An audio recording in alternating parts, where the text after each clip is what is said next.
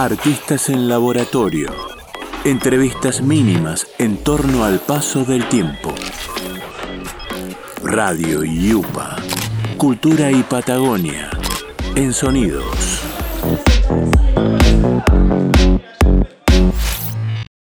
Nos vamos de viaje a Junín de los Andes, un lugar hermoso de la provincia de Neuquén, y allí nos vamos a encontrar y vamos a charlar con una escritora, poeta, que está pensando mucho la escritura para las infancias, también es educadora musical y, y autogestiva de proyectos, lleva adelante una editorial, Sushiro Editorial, así que vamos a conversar con Suyay Ávila. Hola Suyay, ¿cómo estás? Muy bien, gracias. gracias por la presentación. ¿Cuántas cosas hace Suyay desde las tierras montañosas y con nieve? Soy inquieta. sí. ¿Y cómo va transcurriendo el tiempo en este momento y estos laboratorios de creación? Y mm, bueno, al principio fue mm, de, preguntarme una y otra vez si en verdad quiero em, editar libros, porque la verdad que es un trabajito eh, no muy fácil, más si es autogestivo, así que siempre me preguntaba, ¿continúo o no continúo? Y finalmente sí, me convencía siempre y, y me encanta, la verdad.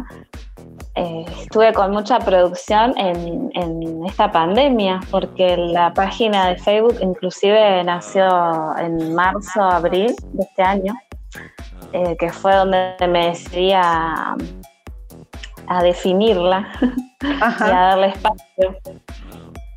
¿Y cómo se va organizando ese trabajo, sobre todo en pandemia? ¿Cómo lo vas coordinando? Y en mi caso es bastante desorganizado porque busco momentos. Además soy madre y, también eh, y madre que tiene a, la niña todo el día en la casa. Claro.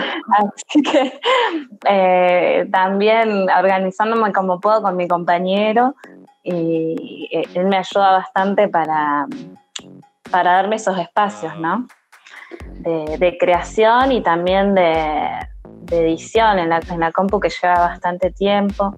Después si tuviéramos que, explicar cuál es el paso a paso para el armado de algunos de los libros, los mini, mini libros que estás este, llevando adelante, ¿cómo sería el paso a paso?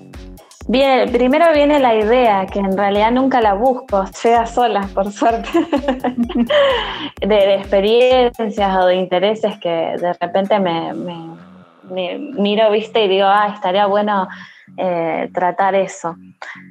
Y, sobre todo en, esta, en este año me impactó mucho el tema de las infancias y, de cómo permanecieron encerradas, eh, de no tener la posibilidad de, juntarse con sus pares, de, la necesidad y muchas veces la angustia que, surgió. El, el libro en acordeón, contanos cómo fue este proceso.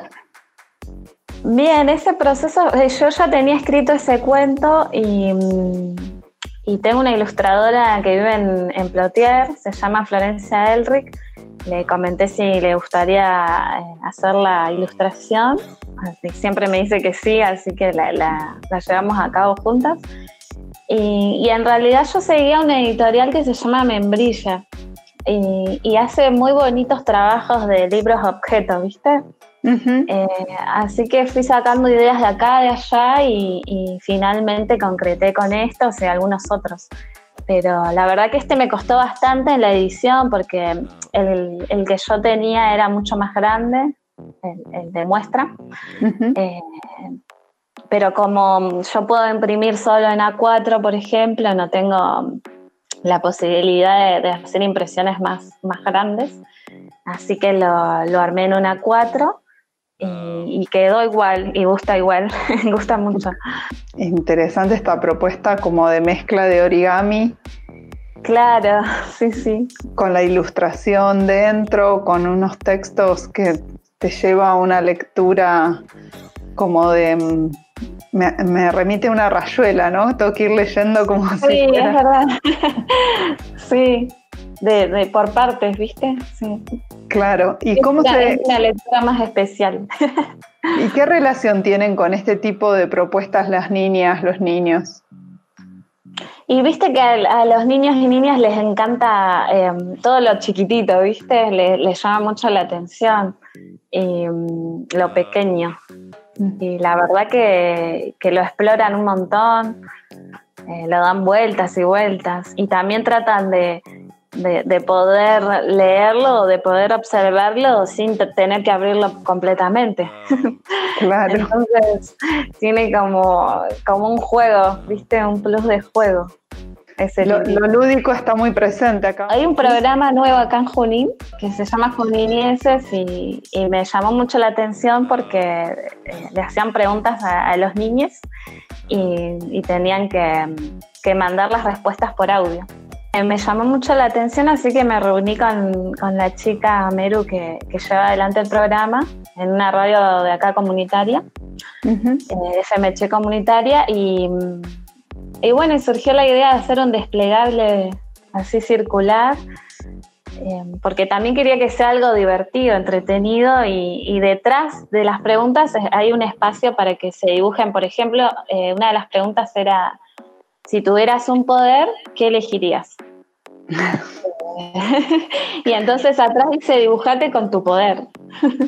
y así con cada pregunta, ¿no? De, que los más pequeños que no, todavía no pueden escribir, que puedan dibujarse, aunque sea, ¿viste?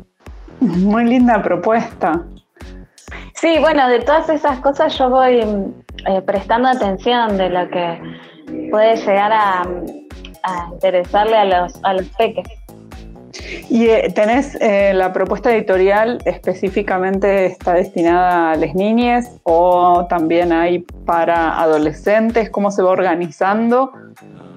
Sí, tengo dos libros de, de poesías eh, para adultos, digamos.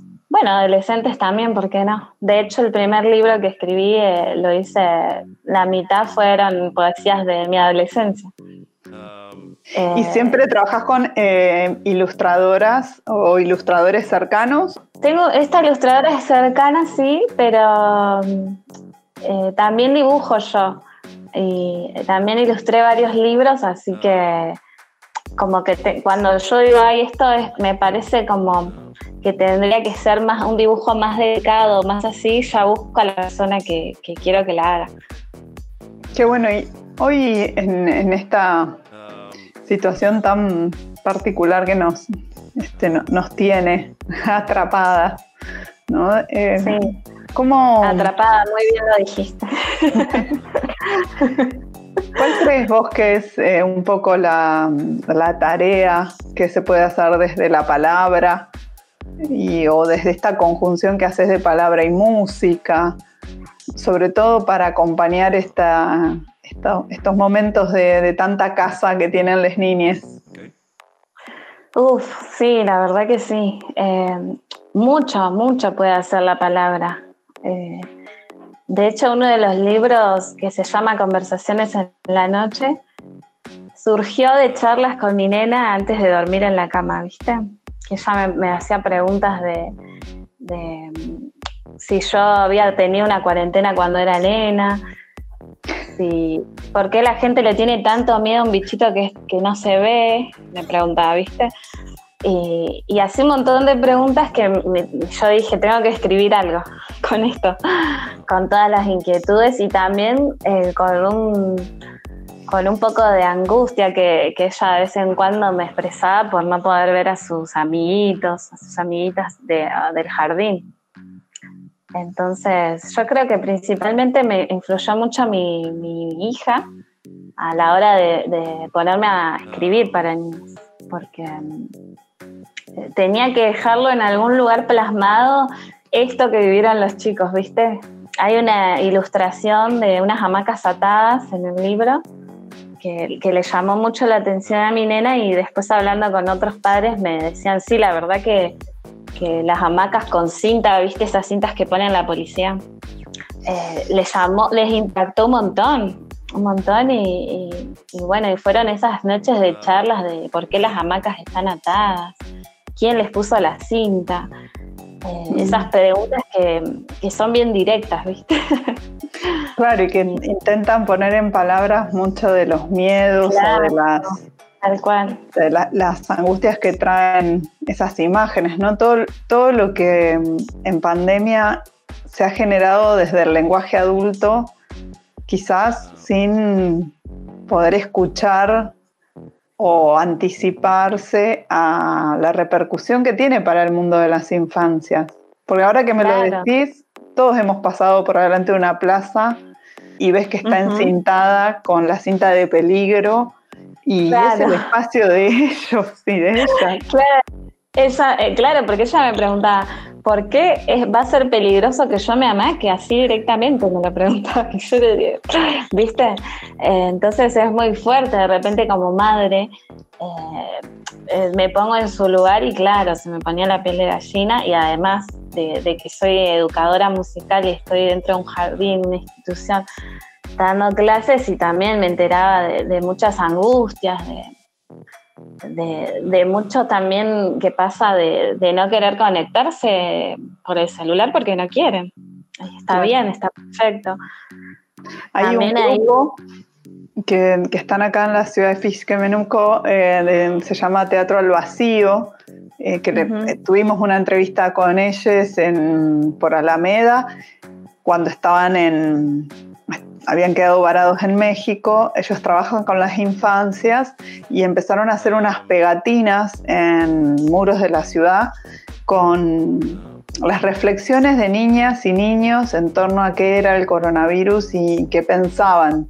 Y es muy mm, impactante, un poco lo que vos traes, ¿no? Esto de, una manera de entender lo que está pasando que a veces los adultos eh, no, no la tenemos en, primer, en primera vista, Y, qué importante que es para ellos por todo lo que les, el imaginario que les trae, les construye estos miedos, estas eh, preguntas para hacer que muchas veces no tenemos respuesta.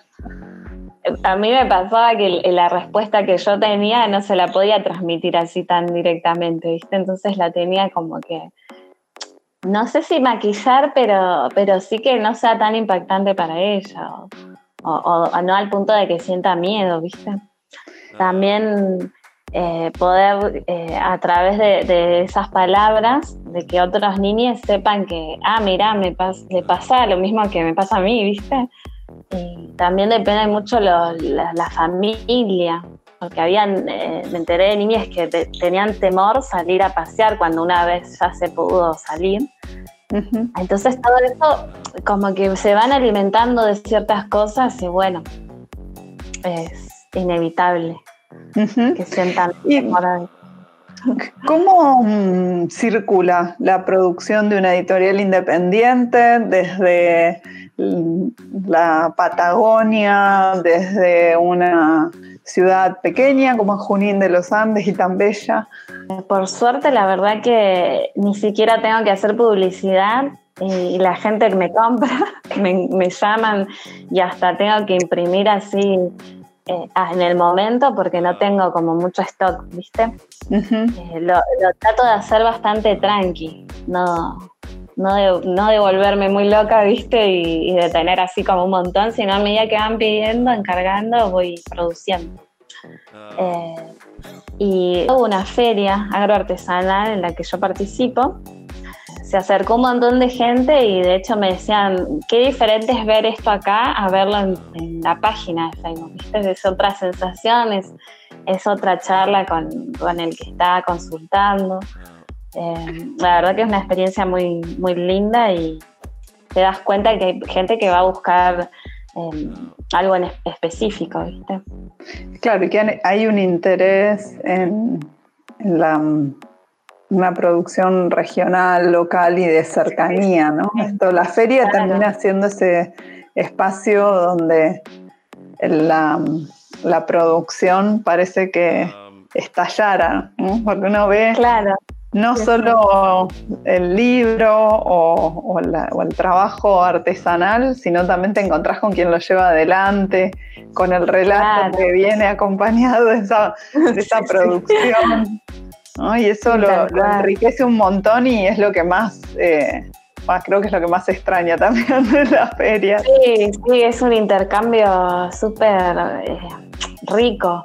Me dan sugerencias, yo siempre tomo las sugerencias de, la gente, ¿viste? ¿Y, ¿Y, sucede esto que mm, podés producir un material a pedido? específicamente, que alguien te dé un, no sé, o te cuente un relato o te dé una poesía y te diga, ¿me lo transformás esto? Sí, justamente me, surgió esa posibilidad eh, súper linda este año de un niño que vive en Buenos Aires, eh, tiene cinco años, y me enviaron por fotos sus dibujos. Eh, él se comunica únicamente por sus dibujos y, y bueno, me dijeron hacer libro editarlo y también inventarle un cuento a estos dibujos. Entonces era un re desafío porque yo veía, eran todos animales, eran elefantes, pero era muy loco porque todos los animales tenían expresiones, uno estaba re enojado con otro, así, ¿viste?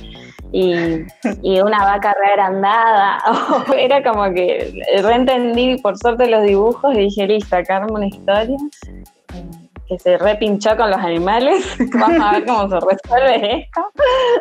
De una vaca que quería acaparar todo el césped para ella. y bueno, em, y quedó hermoso el libro, me, encantó hacerlo. Fue un trabajo re lindo y inesperado también porque que, te llegan sin querer, ¿viste? Qué linda experiencia. ¿Y el niño cuando recibió el libro? ¿Qué sabes? Me deben las fotos todavía, porque me dijeron, les vamos a sacar fotos cuando vea su, libro. Y a él le hice una especie, eh, una re de, para él, ¿viste? Personalizado porque era de tapa dura, ¿viste? Muy, muy bonito. Y después los que yo hago para la venta los hice ya mm, con otro tipo de cartón. Entonces, ¿Cómo se llama este libro? Eh, se llama eh, Tobías el Elefante.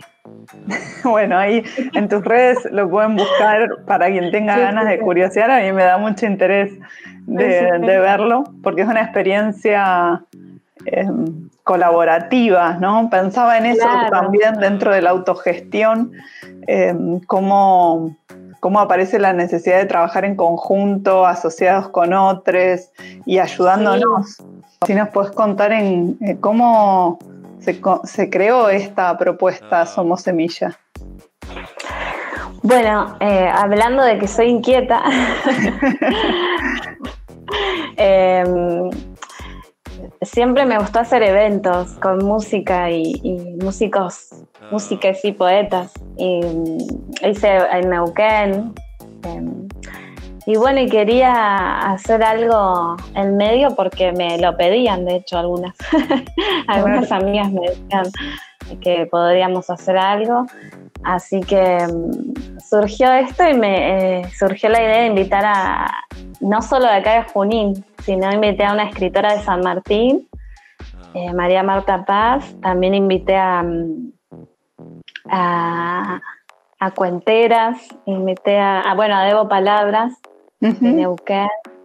y, un amigo Wilson Massa en, que tocó el piano. Y bueno, varios estaban ahí. Y con la idea más que nada de compartir, porque yo, varios sentíamos una necesidad de, hacer algo al respecto, ¿no? Con todo lo que estábamos sintiendo, pasando, y, expresarnos de alguna manera y poder compartirlo. Y surgió este video que Sí. Ah, sí, todo está hecho, estoy viendo acá la fecha, mayo del 2020, o sea, estamos en plena pandemia. Plena pandemia, sí. sí, sí, había que... Y, encima, sin querer, em, fue como tomando un hilo conductor el video, porque yo no di, no dije, tiene que, tiene que tratarse de tal tema, las poesías que elija. Pero, mm, y por eso eh, resultó también el nombre, eh, somos semilla.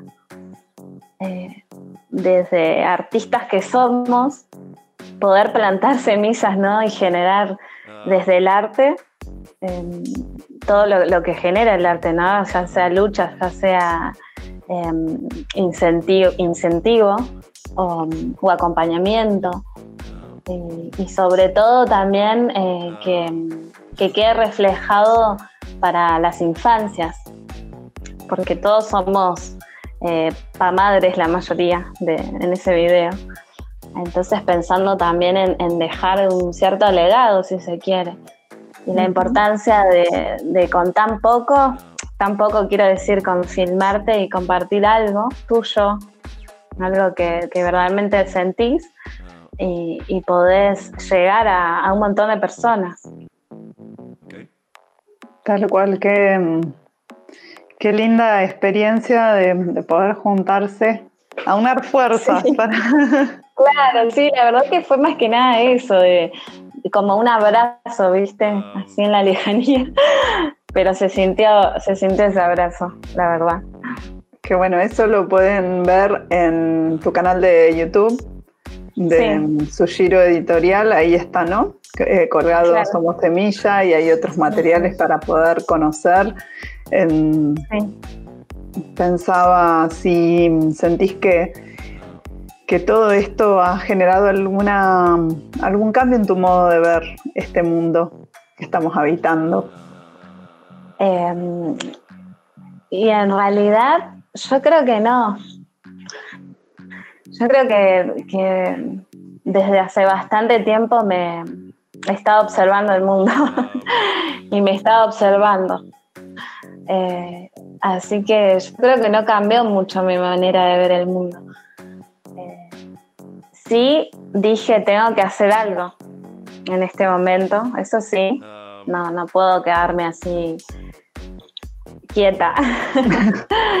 Tengo que hacer algo al respecto y bueno, así surgió la, editorial como ahora la conocemos. Pero la verdad que, que tuve la, necesidad de hace mucho de, poder buscar muchas respuestas. Eh, y de injusticias o lo que sea, ¿viste? O, mm. incluso respuestas para mí misma, cosas muy personales que vengo trabajando hace bastantes años ya. Y, la verdad tampoco soy muy, muy de salir mucho. muy, muy, bastante para adentro, sí me, encanta compartir con amigos. Eh, de hecho, me vine a Junín de los Andes porque quería un lugar así de tranquilidad y, cumplió con su objetivo porque en esta pandemia aún así puedo ir a, caminar a la montaña, a observar el río, eh, cosas que son re importantes, re importantes para mí y para mi familia, mi hija y mi compañero y de, esa conexión con la naturaleza que, que para mí es fundamental. Mm. Tan, tan visible en este momento para muchos lo vital que se ha vuelto claro. esa conexión. Eh, y bueno, encontraste tu lugar en Junín. sí, sí, es mi lugar, la verdad que me encanta. Bueno, qué bueno, qué lindo conocerte, Suyay. Muchas gracias por esta charla. Y mm, recomendamos que visiten tus redes como Sugiro Editorial Ahí te van a encontrar, van a encontrar tus materiales, eh, acompañar también este, estos proyectos autogestivos, porque es la manera en que pueden seguir creciendo, ¿no? Sí. Y, también conociendo un poco de, los mundos que se van creando en lugares como tan bellos, ¿no? Como Junín de los Andes. Sí, sí. Sí, acá de hecho escribí mi segundo libro de, de poesías que se llama Los Tres Tiempos. Y lo escribí completamente acá. Qué bueno. Bueno, muchísimas gracias por prestarnos un ratito para charlar y conocer eh, tus, tus producciones y tu laboratorio en tiempos de pandemia. gracias a vos porque están muy buenas estas entrevistas a artistas. Qué bueno, bueno. Nos vemos. Adiós. Adiós. Gracias. Artistas en laboratorio. Entrevistas mínimas en torno al paso del tiempo. Radio Yupa, Cultura y Patagonia, en sonidos.